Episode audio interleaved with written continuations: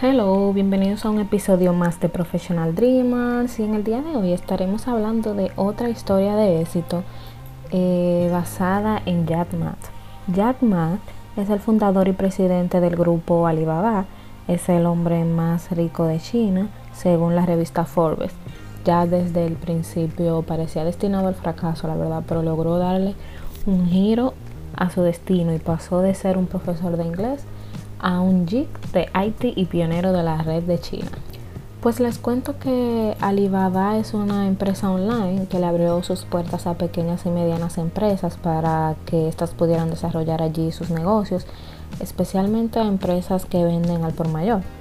Jack Ma dijo que su idea de crear Alibaba nació cuando él vivía aquí en Estados Unidos y quería comprarse una cerveza llamada Kiando o algo así. Al no encontrarla, él pensó que debería existir una página que vinculara comercialmente el planeta y pues él viene obviamente de la fábrica del mundo, que es China, y la idea no era nada ilógica. Este, el primer código de fuente de su portal lo creó en la sala de su casa en compañía de algunos de sus amigos que creyeron mucho en su proyecto cuando él tenía 35 años de edad. Aunque la vida de Jack me parece un sueño y tuvo prácticamente un final feliz y rico, muy rico. Claro, depende de cada quien eh, cómo defina la palabra éxito, ¿verdad? Pero nada, hay que destacar que Jack Ma reprobó dos veces su examen de admisión para ingresar a la universidad y solo logró entrar a estudiar inglés en la universidad normal eh, en su tercer intento. Las matemáticas, dice él, siempre era la asignatura que peor se le daba. Él mismo ha reconocido en varias entrevistas que los números no son lo suyo. Por el contrario, todos tenemos algo bueno en que aportar a los demás.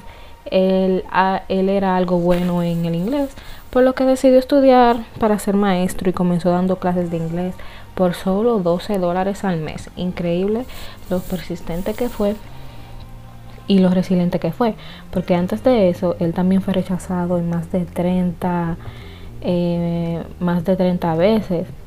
Eh, fue rechazado muchísimas veces. Él intentó entrar a la policía y le dijeron que no, que no servía para eso. Fue, rechazado 10 veces en la Universidad de Harvard, imagínense.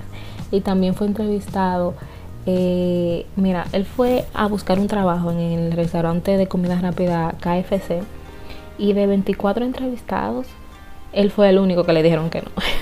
Imagínate tú. Oye, eso es increíble. Mucha gente después de eso, yo creo que se suicida, porque es que eso es demasiado fuerte. Él, la verdad que es un ejemplo de superación y de, lo que se trata la palabra resiliencia.